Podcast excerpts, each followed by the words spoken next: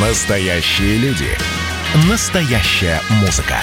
Настоящие новости. Радио «Комсомольская правда». Радио про настоящее. 97,2 FM. эм. Хроники Цыпкина.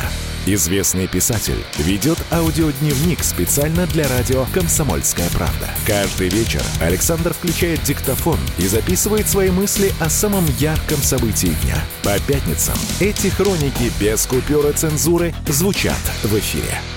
Хроники Цыпкина на радио «Комсомольская правда», 12 апреля. Понедельник. День космонавтики. Особый день. Единственное общепризнанное мировое достижение нашей страны. Опять же, если не считать победу во Второй мировой войне, ну и все события до, э, вот за последние, получается, сколько там, лет 60-70, да, действительно, полет в космос – неотъемлемое достижение российской, ну, на тот момент советской науки, российского советского человека, мужества его, э, смелости и стремления к звездам. Понятно, что будет очень много рассуждений на тему того, а, был это исключительно политический жест, и, возможно, это было бы э, это достижение без Советского Союза или нет. В общем, к этому примешает все, а в сухом остатке у нас есть человек, который открыл нам дорогу в космос. А, многие могут сегодня ставить под сомнение необходимость путешествия в неизведанное, к звездам, мол, у нас на планете далеко не все решено, да, да ничего не решено практически еще. А чего мы стремимся на Марс, на Луну и, и дальше на Альфа Центавра и за пределы а, Солнечной системы или нашей галактики. А, движет нами не только, конечно же, к стремлению к познанию, а дело в том, что на планете скоро не останется места для всех нас. Ну, там, 100, 200, тысячи лет еще будет для всех место. А дальше в такими темпами нам придется искать еще один дом, а потом еще один дом, а потом еще один дом.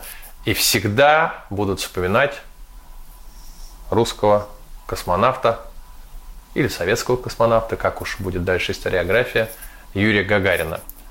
А, мне кажется, что-то есть, конечно, символичное в том, что он ушел молодым.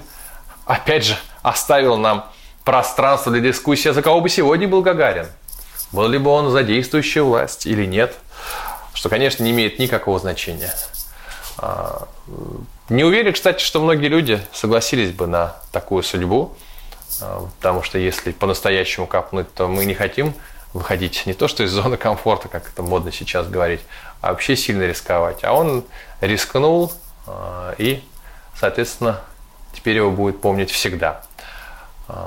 Спасибо, Юрий Гагарин.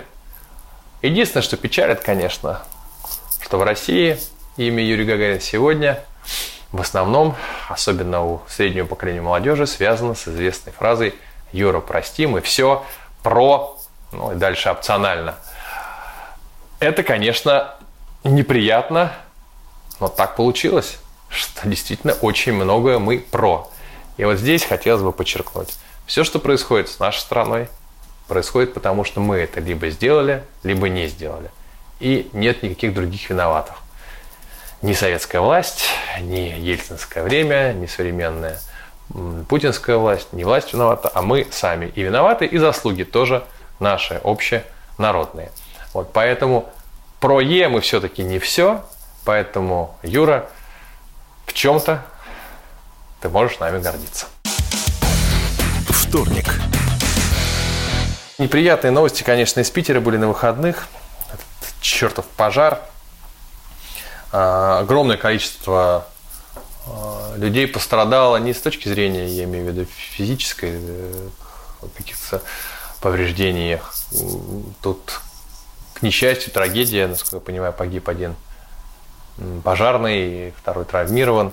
А вот, и это всегда беда. А, но помимо этого еще и, а, как понятно, уничтожено имущество большого количества компаний, в том числе у меня знакомых тоже. Это произошло, вложенные большие деньги были. Вот. Почему произошел пожар, я не знаю. Но вот о чем хотелось бы, наверное, тут сейчас поговорить. Банальная достаточно вещь. А если человеческая жизнь невозвратна, а, то имущество, если оно застраховано, то несколько проще все-таки пережить такую а, для всех драматическую, драматичную ситуацию. Вот, а действительно некоторые компании остались абсолютно у разбитого корыта. К сожалению, это бывает часто в нашей стране. Вот удивительно, то, что за рубежом является ну, абсолютной нормой, то есть строишь дом и страхуешь его на каждом, на каждом абсолютно этапе. Жизнь твоя застрахована от всех возможных рисков. Э, здоровье застраховано. Э, автотранспорт застрахован. И, по сути дела, человек как-то в меньшей степени уже вот так волнуется за свое имущество, э, потому что, ну, при худшем раскладе он получит деньги с размерной с вот, стоимостью, да, какой-то там головная боль будет, но это лучше, чем ничего. Почему в России не так, мне до сих пор непонятно. Особенно касается малого и среднего бизнеса и частных лиц. У меня было несколько трагических историй, по-настоящему трагических, потому что, ну, настоящая трагическая история – это всегда только смерть человека. Я имею в виду трагических историй, которые э, поставили людей на грань разорения иногда и держали за этой гранью очень долго. Когда люди вкладывали все свои деньги в загородный дом, годами его строили, брали в долг, отдавали, и, наконец, дом был построен, и он сгорал в, первую, в первый день эксплуатации – ну, где-то что-то с электричеством пошло не так, и все сгорает. Это подрубало ноги людям, их такие, понятно, не, не настоящие ноги, но подрубал их веру в какого-то, э, не то чтобы даже справедливость, а в себя, что что-то получится. Они уже не могли вернуться к, к той производительности труда, э, к тому желанию что-то делать, э, ничего уже не строили. И в чем-то их жизнь закончилась, такая ее какая-то, не то чтобы активная часть, но, по крайней мере, часть, в которой они с надеждой смотрели в будущее. Уверен, если бы они были застрахованы, просто застрахованы, то, конечно, переживания были бы, но не, но не такого масштаба. Поэтому, если у меня есть сегодня вот эта небольшая трибуна на «Комсомольской правде», то потрачу только на одно. Вот застрахуйте все, что есть. Не такие уж и большие ставки. Да? Компании чаще всего все-таки выплачивают, особенно если как-то более-менее следить за документами. Потому что, ну, что ты с этими несчастными случаями сделаешь? Особенно в нашей стране, где правила не очень соблюдают, разгильдяйство, и, может быть, совершенно не ваша вина, то, что все сгорело. Поэтому сделайте какую-то инспекцию своего имущества и застрахуйте все. Да и, в общем-то, жизнь застраховать не мешает. Это поможет близким. Тоже, опять же, не даст им какого-то возмещения душевной потери – но не случайно какие-то компенсации платит государство, когда падает самолет. Боль не уходит, но если к этой боли добавляется еще и финансовые сложности, то еще все сложнее становится. Так что сегодняшний мой день посвящен страхованию. Среда. Хочу зачитать пост, который вызвал у меня большой шум. Он социологический, безусловно. В сети очередной The Sraч. И в нем, как в зеркале, отразились процессы, происходящие в интеллектуальной тусовке. Началось все с коммента Ксении Анатольевны, ну, Собчак, разумеется, которая потроллила милейшего Попкина-критика Зинаиду Пронченко. Дескать, та пришла на кинопремьеру в зимних сапогах. Сапог я не видел, ничего не могу сказать. Зинаида разместила этот коммент со смешной, ну, такой забавной подводкой, не злой, у себя в Фейсбуке, где собирается ее паства, публика немногочисленная, но претендующая на некое подобие элитарности – интеллектуалы, псевдоинтеллектуалы, стремящиеся в обе группы, в том числе посредством поливания из ассенизатора окружающей российской действительности. К примеру, отечественного кино. Подписчики у Зинаиды Пронченко люди высокодуховные, воспитанные, изъясняющиеся сложными словами и презирающие тлен и тьму буржуазных ценностей. На что бы вы думали? Досталось и Ксениной обуви, ее колготкам, и внешности, и возрасту. Но стилистика кровь из ушей. Злобно, агрессивно, филологически бедно – Два добрых и уместных коммента с теплыми комплиментами Зинаиде в качестве поддержки. Остальное разумное, доброе, вечное. В кавычках, понятно. И ведь не лень, забавно, что с людей моментально слетает налет, оставшийся от просмотра Диары и прочих Банелла, или Банелло, наверное, француз, да, он все-таки. Еще забавнее, что они не понимают принципов обогащения Ксении Анатольевны за счет каждого такого хейтерского коммента. Ну, поэтому она и получает за упоминание бренда в посте, как большинство из ее критиков за год тяжелого интеллектуального труда. Действительно, вот это забавно получилось. То есть, Ксения проехалась по внешнему виду а, Зинаиды. И защитники Зинаиды, которые вроде бы всегда борются с таким вот, ну, как им кажется, хабалистым а, наездом, действительно, что по внешности или по, или по а, тому, как человек хотит проезжаться, ответили тем же самым, точнее, гораздо худшими словами. То есть хейт, он моментально падает на самый низкий из возможных уровней. То есть, если два человека себя хейтят, то общая дискуссия будет идти на уровне самым низком из возможных. Никто никого тянуть не будет. Это, конечно, печально. Это печально, потому что вроде бы действительно публика, претендующая на какую-то воспитанность, на э, другие стандарты взаимоотношения, коммуникации. Но как только они начинают агрессивно кого-то ненавидеть, то все это улетучивается моментально, и все становятся одинаковыми злобными хамами. Даже когда вы защищаете близкого вам человека, наверное, такого не стоит как-то воздержаться от того, чтобы опускаться до такого. Единственная ситуация, при которой ответ должен быть зеркальным, это физическое насилие. Хроники Цыпкина. Известный писатель ведет аудиодневник специально для радио «Комсомольская правда». Каждый вечер Александр включает диктофон и записывает свои мысли о самом ярком событии дня. По пятницам эти хроники без купюра цензуры звучат в эфире. Это было начало. Это действительно история, которая будоражит. Вся страна обалдела. И Россия родина слонов, она от океана до океана, да, и мы, мы всегда правы, мы никогда не сдаемся. И самое главное, что же будет дальше? Комсомольская правда. Это радио.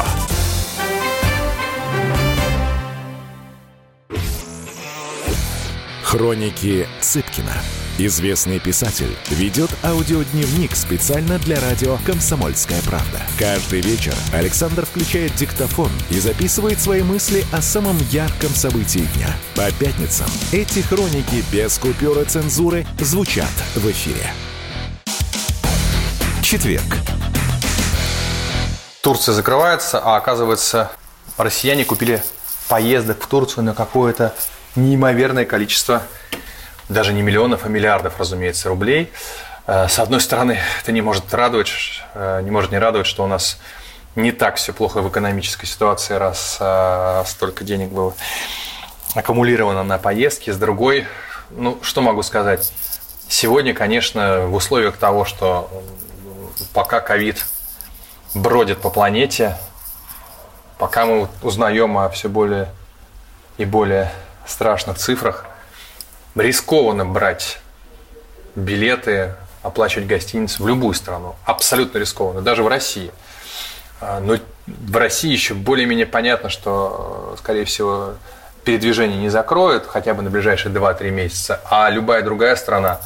Я понимаю, что это звучит достаточно так странно, но сегодня, когда совершается какое-либо планирование поездки – то можно это делать исключительно вот прям сегодня решил, завтра поехал. Потому что, ну, скорее всего, там в 3-4 дня ничего не произойдет, если нет намеков на это. Во всех остальных случаях, к сожалению, сегодня нужно отталкиваться от того, что гарантий нет никаких. Я не знаю, как поступить с деньгами, будут ли а, каким-то образом переносить эти запланированные или оплаченные билеты гостиницы. Опять же, если есть возможность страховать свои поездки от таких рисков туда, подписывая договор, нужно смотреть внимательно на, на то, предусмотрены какие-либо компенсации или нет. Но в целом, мне кажется, мы на ближайший год еще точно а, зависаем на путешествии, на путешествиях по России, либо на рисках, связанных с путешествиями в любую другую страну. А, у меня самого отменилось огромное количество гастролей, просто неимоверное по всей планете. А, большие достаточно финансовые издержки, но вот такая сегодня ситуация. Мне кажется, вот какая-то... Я ни в коем случае не критикую людей, которые решили поехать за пределы нашей страны, но в ряде случаев это было безалаберно. Особенно если эти деньги, не дай бог, последние. Такое часто у нас случается, когда едут на последние. И потеря их – это серьезная серьезный удар по финансовому положению. Я бы, пусть меня все раскритикуют, сегодня рекомендовал путешествовать по России, тем более, когда еще такая возможность будет. А, точнее, тем более, когда еще не будет возможности ехать куда-то дальше. Я, вы знаете, объездил всю страну, и в городах есть замечательные отели, есть что посмотреть. Господи, там, не знаю, Владивосток, Красноярский край, Краснодарский край, да, где-то не так хорошо с гостиницами, как в Турции, это правда. Но, тем не менее, есть много мест интересных. Круизы по Волге. Я, кстати, первая моя книжка а в ней есть целая глава, написанная вот в этом круизе. Благодаря круизу по Волге я, честно говоря, и стал, ну, по крайней мере, писать. Писателем не стал еще пока, но пиш, пишу короткие вещи, как раз зарисовки из волжских моих приключений стали первыми страницами, написанными мною. Вот, есть круиза из Москвы в Петербург, э, есть сам по себе Петербург. Звучит это сейчас, наверное, как-то странно, типа о чем раньше думали. Но тем не менее, сейчас многие принимают решение по летнему отдыху. Я боюсь, что может ситуация измениться в любую сторону. Сегодня чуть ли не самый высокий темп опять заболеваний ковидом. Наша страна находится в неком исключительном положении. А, у нас, в общем, достаточно все сейчас лояльно. Да и прививка всем доступна. Очередной раз могу сказать, что я полностью поддерживаю идею прививки. У меня привились все в семье. Я не привился, мне не дают, потому что а, у меня пока антитела. Вот. А моя, мои родственники в Петербурге, имею старшее поколение, все привилось. Вот, и родители тоже. Мы, я не привился, вот жена пока думает еще. Вот, но опять же, у нее, мне кажется, какой-то свои антитела, потому что когда я болел, она так и не заболела. Но, собственно говоря, врачи. Сейчас мы думаем, что делать, когда в ближайшее время сделать прививку какую из наших, но, мне кажется, в итоге сделаем. А вот, Собственно говоря, друзья мои, берегите себя и поймите, мир перестал быть стабильным. Пятница. Разразился очередной холивар. Моя жена написала такой жесткий, сама назвала его высокомерный текст насчет того, кто может давать советы и кто нет. Ну и смысл был следующий, что если вы в тех вещах, которые советуете, э, достигли каких-то успехов, то без вопросов. Или если вы а, достигли успехов в тех отраслях, о которых хотите посоветовать, ну или вообще, если сравнимы успехами с ней. Много критики было ее адрес. Тем не менее, я действительно не понимаю, откуда страсть к советам незнакомым людям. То есть ты пишешь какой-нибудь пост, и моментально в комментариях появляется, а нужно было делать по-другому, а вот нужно было делать так, обратитесь к такому врачу, к такому специалисту, вот вы все сделали неправильно, я знаю, как правильно, и море советов. Я за 12 лет пребывания в социальных сетях не дал никому ни одного совета. Более того, не оставил практически ни одного агрессивного комментария. Не потому, что я такой хороший, нет. Я злой агрессивный человек, иногда бестактный. Я просто не понимаю, зачем. Я не понимаю, зачем тратить свою энергию на то, чтобы пытаться доказать неизвестному для меня человеку, что-то, что я хочу, чтобы он жил лучше от моего совета, ну, я думаю, он справится, либо он спросит совета. Да и хочу ли я, чтобы жил лучше анонимный человек, у меня много людей вокруг, а, да не анонимный, а незнакомый мне человек, которым я могу уделить внимание и энергию. Соответственно, смысл этого комментария.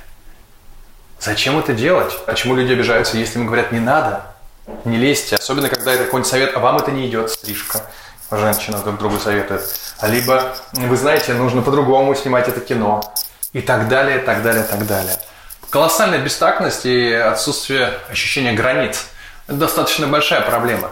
Я уже не говорю о том, что, безусловно, если вы оставляете комментарий на чужой странице, вы этому человеку раскручиваете страницу. Если он у вас на странице комментарий, то он вашу страницу раскручивает. То есть вы в какой-то мере, в общем, получается, работаете на человека, которого комментируете.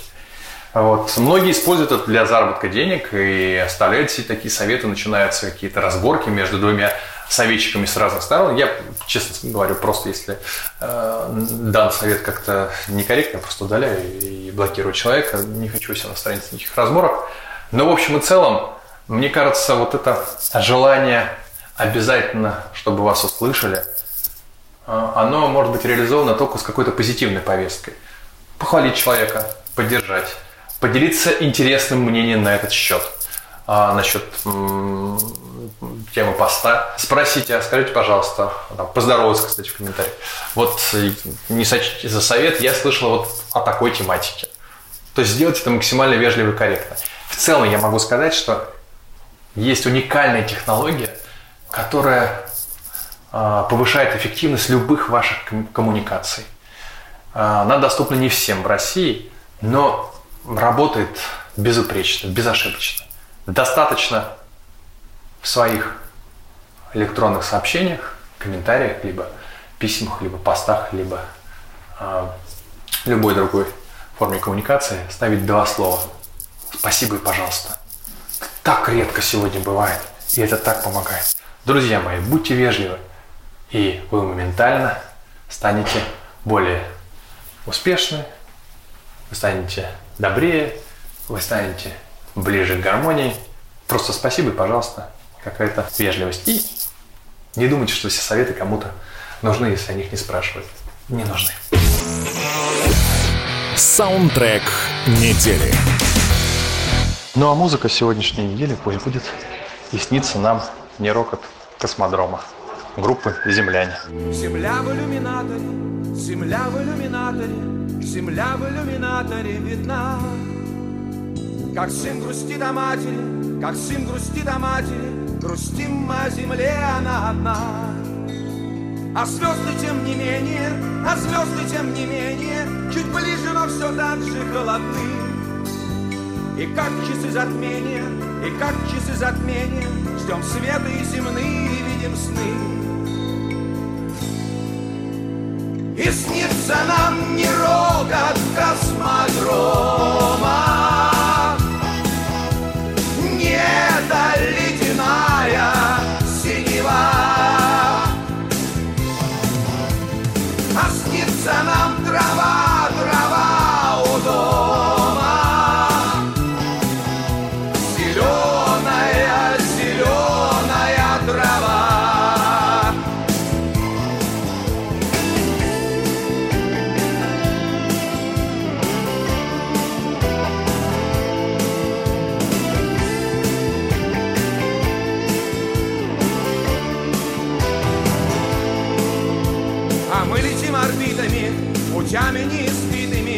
Прошит метеоритами простор. Оправдан риски мужества, космическая музыка, Всплывает деловой наш разговор.